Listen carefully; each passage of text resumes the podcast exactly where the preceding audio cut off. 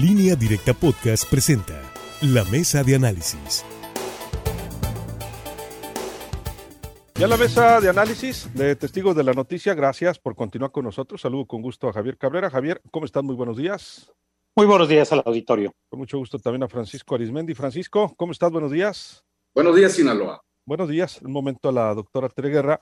Bueno, pues hoy, por cierto, con un formato, se dijo, de autocinema, el Partido Revolucionario Institucional llevará a cabo la toma de protesta de su candidato a la gubernatura por la coalición Va por Sinaloa, PRIPAN-PRD, Mario Zamora Gastelum. El acto protocolario lo va a encabezar el líder nacional de ese partido, Alejandro Moreno Cárdenas. El presidente del PRIN Sinaloa, eh, Jesús Valdés Palazuelos, mencionó que el evento se realizará hoy. Están invitados los candidatos y algunos representantes de los sectores, organizaciones e integrantes del Consejo Político Estatal para cumplir con los protocolos de prevención. Se realizará un autocine con eh, pues un buen número de autos, se habla de varios cientos, que es la capacidad que tiene la explanada de la feria ganadera ubicada en Culiacán. Mencionó que posteriormente se tomará protesta al candidato eh, también en el PAN y en el PRD, ya que es el abanderado de los tres partidos que van unidos en la coalición por la gubernatura. Se llega pues a este momento de toma de protesta por lo pronto del candidato de esta alianza a la gubernatura, Mario Zamora, y en el análisis, además de la expectativa de que se cumplan con los requerimientos, como lo están comprometiendo sanitarios, en el análisis queda también, eh, Javier, eh, pues eh, ver cómo está todo el contexto, ¿no? A la llegada de candidato de Mario Zamora, ha ido acomodando las cosas entre los que no llegaron a esa candidatura, pero abajo, en el andamiaje, todavía falta definir dos candidaturas a diputaciones federales de esa coalición. Falta saber si habrá o no candidaturas comunes en las alcaldías. Se ha venido prorrogando esta situación, o sea, se llega a esta toma de protesta sin esa base todavía. Y bueno, donde sí hay ya más eh, acomodos es en las candidaturas a diputados locales, que esas ya estaban bien distribuidas. Entre otras cosas por analizar, eh, justamente, Javier. Sí, llegamos, se llega al PRI en un escenario totalmente distinto, inédito, donde tienen que adaptarse hoy a las nuevas medidas sanitarias. Esperamos que este evento que se nos espera pudieran asistir más de 2.000 personas, pues se cumplan con todos los protocolos.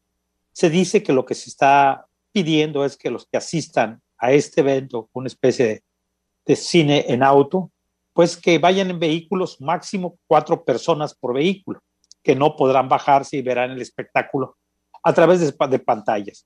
Se parece pues fácil y se ve controlable, sin embargo, el problema va a ser quiénes son las personas que van a ir en cada uno de los vehículos. Se ve bastante complicado que una persona va a llevar a su familia, aunque no se descarta esto, ¿no? Pero yo creo que eso ya va a ser responsabilidad de cada uno de los asistentes, eh, tomar las medidas necesarias. Veremos si efectivamente todo lo que ha hecho estos días Mario Zamora de tratar de conjuntar esfuerzos y de limar asperezas con varios grupos, pues logra su, cometido, porque una cosa es sentarte a platicar con los que se dicen son dirigentes de grupos políticos o los que se dicen que tienen el capital político y otra cosa es con los militantes o los simpatizantes del PRI si se sienten tranquilos, si están a gusto, si aceptan la candidatura de Mario Zamora o todavía hay resistencias de quienes tenían eh, deseos de que fuera otro de los personajes el que fuera posiblemente su candidato o que hubiera habido un proceso de candidato. Bueno, hoy, hoy Mario Zamora tendrá la fiesta, y veremos también cómo concluye todo este registro de aspirantes a las alcaldías y a los distritos electorales, sobre todo federales, que todavía no hay dos posiciones que no se definen. Parece ser que nadie quiere entrar ahí y esto es una mala señal.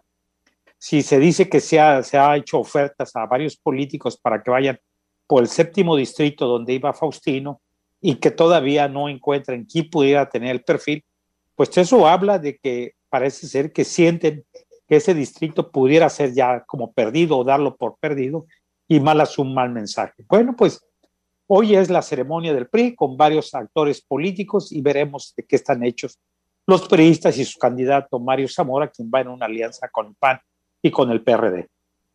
Así es. Saludo con gusto a la doctora Tere Guerra. Doctora, muy buenos días. Buenos días. La escuchamos, doctora.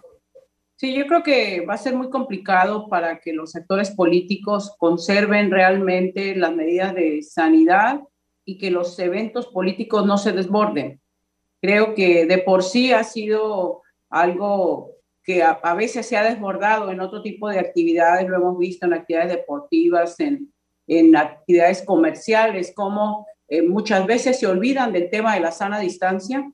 Creo que los partidos políticos, por lo visto, los actores políticos, pues tampoco van a respetar esto. Y eso es bastante delicado porque son quienes están aspirando a ser gobierno y debiesen entonces ser el ejemplo. Esto parece como medio, ¿qué será? Autocinema, donde la gente va en su carro, se toma la foto, así como las escuelas que de pronto idearon para que los niños pudieran salir en imagen. No sé, eh, creo que pudieran esta actividad de registro mantener un poquito eh, menos de circo y hacerlo respetando el tema de la sana distancia y haciendo respetando los reglamentos de sanidad. No parece que vaya a ser el caso. Hay que recordar que en el registro como precandidato, en el PRI se desbordó el tema de los cuidados. Fue muy poco, bueno, más bien fue nada respetuoso de esto, hubo multitud adentro. Y bueno, yo creo que realmente donde, a quien tienen que convencer, porque ¿qué es lo que vemos? En esa fotografía salen los mismos o las mismas, los mismos periodistas que ya están convencidos, cuando lo que les hace falta realmente es trabajar abajo y convencer abajo. Yo lo he dicho, me parece que Mario Zamora no era el candidato que más unificaba a las bases del PRI, no es tampoco el político con más popularidad, las mediciones no lo colocaban a él con ventaja respecto a otros contendientes, como el caso de Jesús Valdés, por lo tanto tendría, tiene ya dificultad porque no era el que tenía mayor popularidad. Luego hacen fórmula con Faustino Hernández en Culiacán y peor aún, Culiacán es la principal eh, este, ciudad, es la que más aporta a votantes y creo que la fórmula que llevan los priistas en alianza con el PAN y el PRD no resulta la más atractiva. Se va a ver porque en la política suele haber sorpresas, sin embargo creo que pues van este, contra reloj y van en un escenario adverso. ¿Por qué? Porque la marca Morena sigue jalando con muchos errores, con muchos altibajos, también este, con liderazgos a veces que se postulan cuestionados. Sin embargo, sigue siendo la marca hasta ahorita mejor posicionada y, insisto, en el PRI van en desventaja y con excesos. Pues se llega a la toma de protesta del candidato, ya de manera formal, Francisco, eh, comentábamos pues el contexto y los retos, ¿no? En materia sanitaria, esperemos que funcione este esquema y obviamente todos, como lo hemos dicho, estaremos muy atentos, no solo de este partido, de todos, en sus actividades, eh, sobre todo, eh, entre comillas, pues que impliquen aglomeraciones. Francisco. Así es, falta mucho y falta poco para que culmine este proceso electoral. Como nunca, el ojo ciudadano va a estar pendiente de cada una de las actitudes de la partidocracia y de sus actores. Quién se mueve, quién no se mueve, quién si lo busca, quién lo apapacha, quién no lo apapacha, o quienes están eh, apostándole a que así, sin moverse, sin buscar a nadie, sin hacer compromisos de ningún tipo, pues están esperando únicamente que le llenen la constancia de mayoría. No, pues fíjese que no. Así no son las cosas. Eh, hace algunas semanas antes de que el dedazo de Morena ungiera como candidato a gobernador en Zacatecas al hermano de Ricardo Monreal, el coordinador de Morena en la Cámara Alta, en los senadores, pues eh, filtraron un audio donde Ricardo regaña a su hermano y dice, oye, haz algo, vete a Zacatecas, no te encierres en el rancho, muévete, este, así no son las cosas, este, eh, por favor, haz algo, me tienes todo estresado, ¿no? Sal, ve y platica con los grupos, haz la operación cicatriz, etcétera, apapacha a la gente, hombre, búscala, a la gente le gusta que, le gusta que la busquen, que la apapachen. Ah, bueno, eso no aplica únicamente en Zacatecas, eso aplica en todos los lugares de Sinaloa. ¿no? Entonces, eh, si alguien piensa que ya tiene eh, en esta época el triunfo en la bolsa, no, no es así. Eh, cada elección es muy diferente, independientemente de que Morena sigue siendo una, una marca atractiva, sí, atractiva, pero también vean ustedes las colas que se hicieron para apuntarse en ese partido cuando antes batallaban para encontrar prospectos y se va a evaluar no únicamente eh, la figura presidencial que es muy fuerte, que es la que sigue ropando a Morena, o, o, también puede ser una figura que le pueda restar a Morena, todo depende. Pero aquí en Sinaloa ya podemos evaluar también quién es quién, eh, desde la Cámara Federal, desde la Cámara de Diputados, desde la Cámara de Senadores y Alcaldías, cómo han sido cada uno de los hombres y mujeres que se empoderaron con el tsunami del 2018 que provocó Andrés Manuel López Obrador. Entonces, queda mucho tramo por recorrer, eh, o queda poco, depende con la lupa que se mire, pero efectivamente, Luis Alberto, eh, de cara a la pandemia, pues la gente va a estar muy pendiente cuál es el comportamiento de cada uno de los candidatos para proteger al ciudadano en sus campañas políticas. Es todo un reto para todo aquel que quiera ser votado el próximo 6 de junio en Sinaloa. Así es, Francisco. Y pues insisto, esperemos, tienen que mostrar responsabilidad ante todo en materia de prevención de la salud de todos los asistentes, eh, porque pues nos quieren, aspiran a gobernarnos a, a, través de los ejecutivos, a través de los legislativos, ahí estarán todos los candidatos, más los que siempre vienen de fuera. Esperemos que no se olviden de la pandemia, ni ellos ni los demás, ¿no? Porque posteriormente pues vendrán los otros partidos.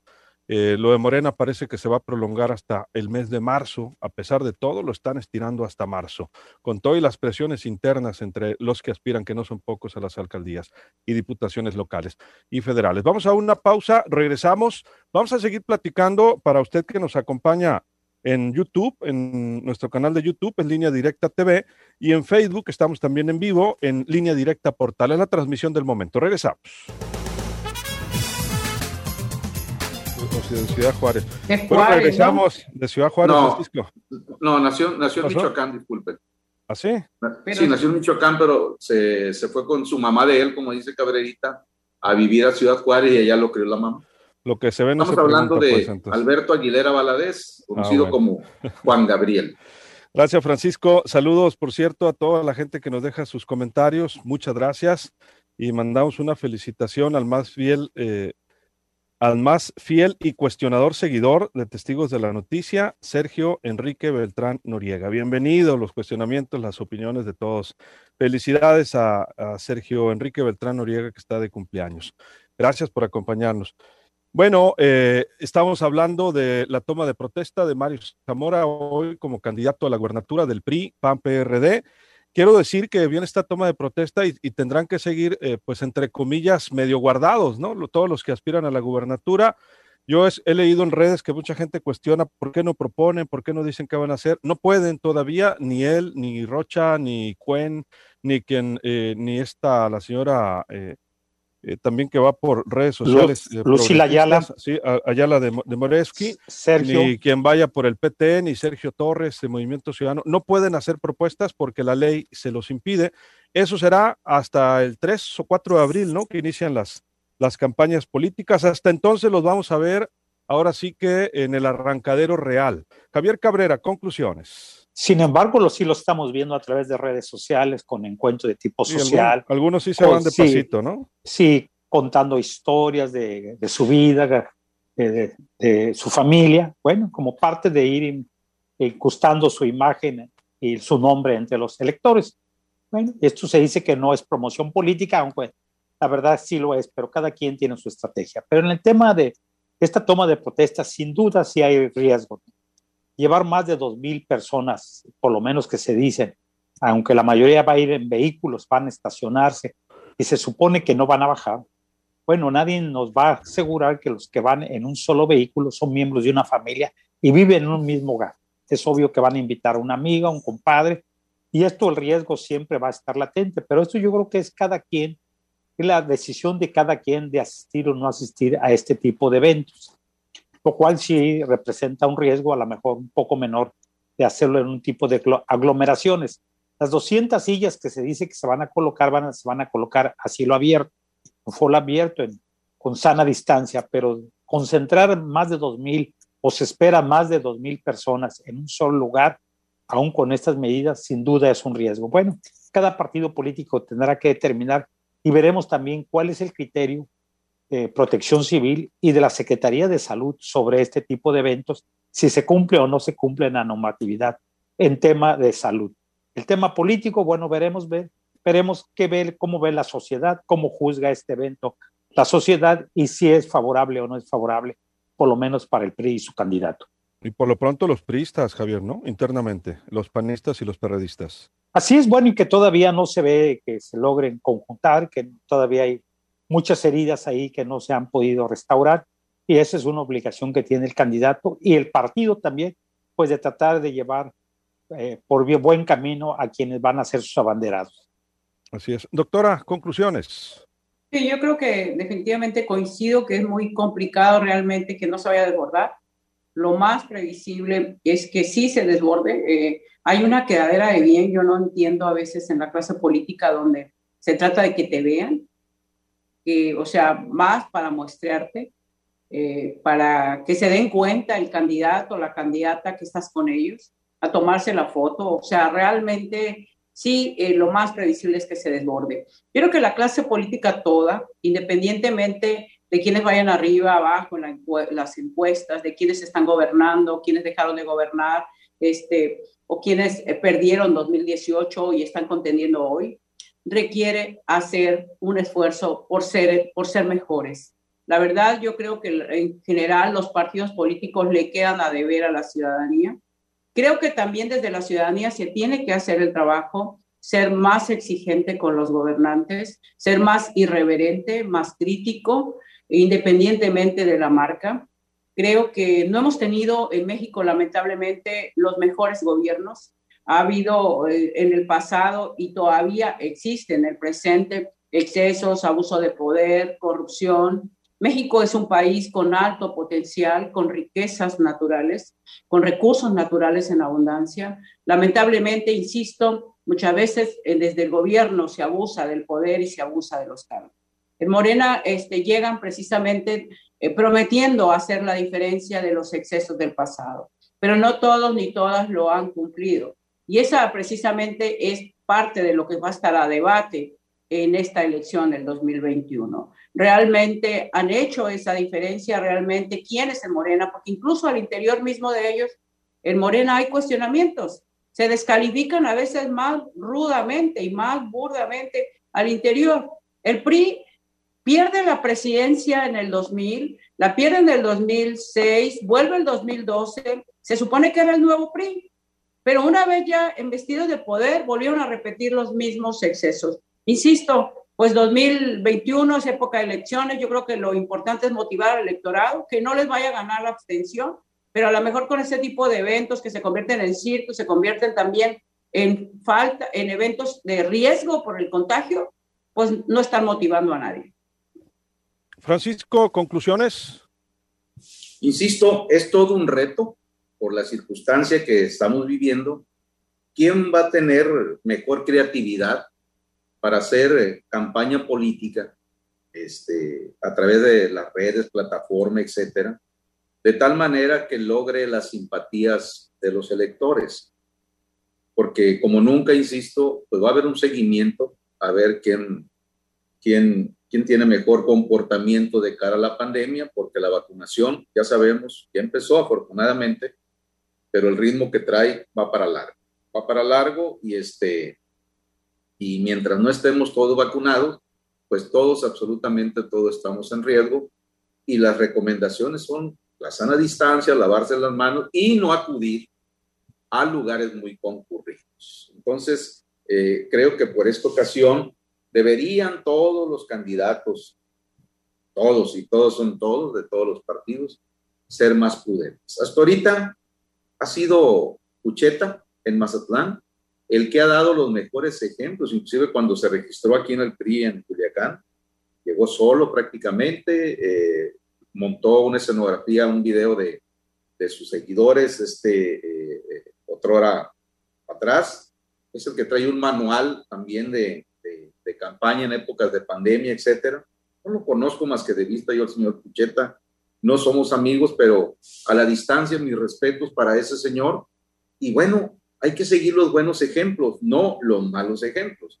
Por ejemplo, eh, Rubén Rocha Moya ya van dos veces que le da COVID. Afortunadamente, en las dos ocasiones ha salido avante, es decir, el riesgo está latente, lo estamos viendo ahorita en el gabinete federal, ahorita el secretario de la Defensa Nacional, este Crescencio Sandoval, está con COVID, en fin, nadie está exento de correr los riesgos si no se siguen las reglas de este férreas que nos ha establecido el sector salud. Y ahorita, en las campañas políticas, pues yo no sé cómo le van a hacer los candidatos y las candidatas, pero eso, como nunca, malo todo el humor social que traemos durante más de un año y días, va a impactar mucho en el ciudadano con credencial de elector. Entonces, hay que estar muy atentos y en el evento del día de hoy, Luis Alberto, ojalá que aparte de la cobertura periodística, noticiosa que den nuestros compañeros de línea directa, también alguno de nuestros sagaces reporteros y reporteras hiciera parte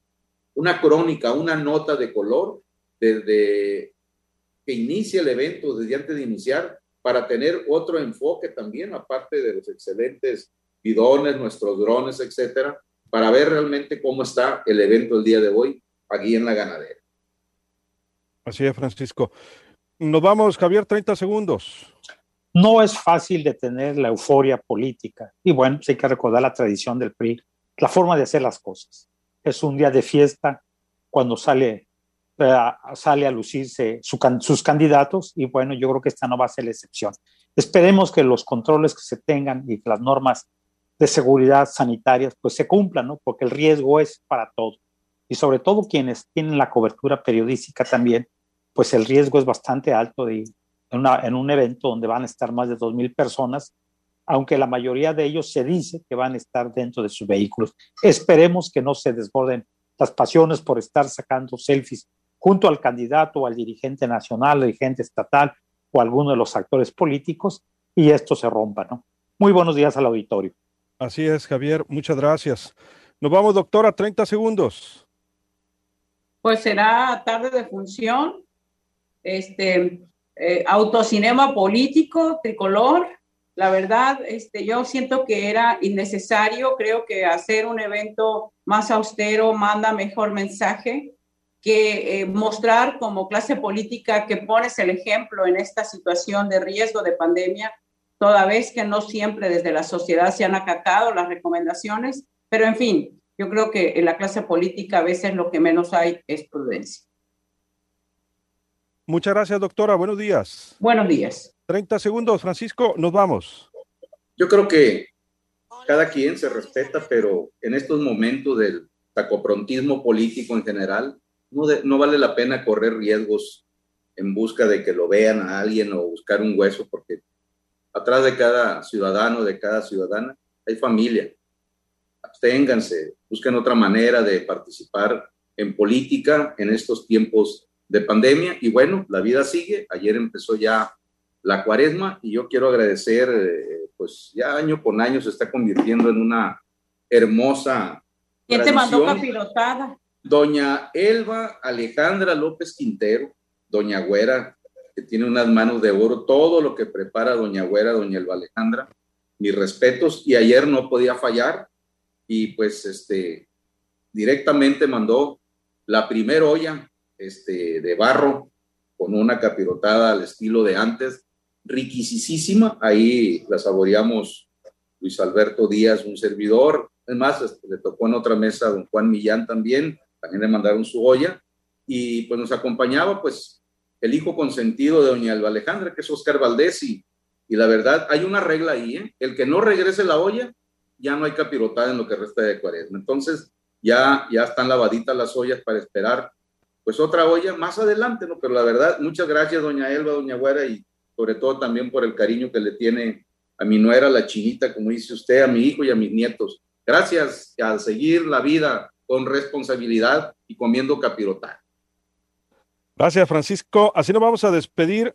Nos piden felicitar a, la, Andrés Rimina Dávalos Rivera, a Andrés Rimina Dávalos Rivera, Andrea, perdón, Andrea Romina Dávalos Rivera, ya me corrigieron, aquí me habían puesto tomar el nombre. Muchas felicidades a Muchas felicidades a Andrea Romina Dávalo Rivera, que está cumpliendo 15 años de parte de su familia. Muchas felicidades a Andrea Romina. Que haya regalo, ¿verdad? Soy Luis Alberto Díaz, que la pase. De lo mejor. Acabas de escuchar la mesa de análisis en línea directa podcast.